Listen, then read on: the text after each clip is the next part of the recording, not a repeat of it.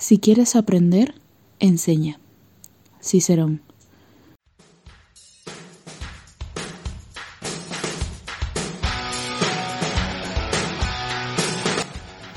Saludos a toda nuestra comunidad oyente del podcast Taos al Día. Mi nombre es Maricelo González, miembro de la Comisión de Investigación del Taller de Derecho y Relaciones Internacionales Alberto Ulloa Sotomayor. Y el día de hoy les hablaré sobre el derecho internacional público, la costumbre. Como recordarán, en el episodio 4, cuando hablábamos sobre derecho internacional público, mencionamos que es el conjunto de normas jurídicas que regulan las relaciones entre los diferentes sujetos de derecho que integran la comunidad internacional. Ese conjunto de normas jurídicas suele estar constituido por la costumbre, los tratados, los principios generales del derecho, los actos unilaterales del Estado y los actos de las organizaciones internacionales. Asimismo, en el episodio 11 pudimos dialogar sobre las fuentes del derecho internacional público, mencionando que la costumbre internacional se enfoca en documentos que nacen como la necesidad de tutelar derechos para que los estados manifiesten su voluntad. Estas acciones pueden llegar a ser vinculantes y son instantáneas al momento de impartir. En esta oportunidad hablaremos con más profundidad sobre la costumbre, cuál es su concepto, su formación, sus elementos y su clasificación. De acuerdo al diccionario de la Real Academia de la Lengua, se entiende por costumbre el hábito adquirido por la repetición de actos de la misma especie, lo que por ingenio o por profesión se hace más comúnmente. Conjunto de cualidades o inclinaciones y usos que forman el carácter distintivo de una nación o persona. En sentido jurídico, se caracteriza como una norma adquirida o una práctica adquirida de una fuerza normativa y que, en consecuencia, obliga a las partes que la siguen y han seguido en el pasado, teniendo como característica especial no constar por escrito, sino ser un uso, cuyos alcances y existencia misma deben ser probados por la parte que la alegue.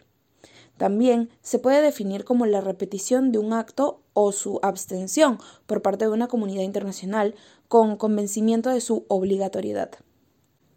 Este proceso de transición enigmático de fuente a norma le explica Manley Hudson en su estudio sometido a la Comisión de Derecho Internacional en 1950. Quiso puntualizar los requerimientos que habría de seguir la costumbre y o la práctica para configurarse como instituida. Por ejemplo, la práctica concordante, realizada por un número regular de estados con referencia a un tipo de relaciones que caen bajo el dominio del derecho internacional. Luego, la continuación o repetición de una práctica por un considerable periodo de tiempo. Así también la concepción de que la práctica está adquirida o es consciente con el derecho internacional prevaleciente. Además, la adquisiencia que esa práctica por otros estados. Pero esto, que se representa como muy fácil y sistemático, como una presentación atractiva y segura, dista mucho de resolver la cuestión, pese a que la fórmula ha sido recibida con beneplácito por varios juristas. En primer lugar, se requiere una documentación plena para establecer cada una de estas condiciones, en segundo término, no tome en cuenta una distinción entre una norma constitucionaria en apoyo de una pretensión de un derecho y en fundar una obligación del Estado contendiente en una costumbre. En tercer lugar, la costumbre la puede crear individuos aislados, merced a la repetición constante que puede convertirse en persuasión. Y por último, podemos agregar que en su formación, la costumbre en un comportamiento derivado de la inspiración de los escritos de los juristas clásicos o por cierta analogía en el derecho interno, tenemos como ejemplo fronteras, aguas, limítrofes, etc. La costumbre tiene dos elementos. Su elemento material, que es la práctica continua y uniforme de un uso, el cual puede ser positivo como los actos y negativo como las abstenciones u omisiones, consiste pues en la repetición de actos que se pueden manifestar en diversa forma, bien por la actuación positiva de los órganos de varios estados en un determinado sentido, por leyes o sentencias internas de contenido coincidente, por la repetición de usos, por instrucciones coincidentes de los gobiernos a sus agentes y funcionarios, por determinadas prácticas en el seno de las organizaciones internacionales, etc.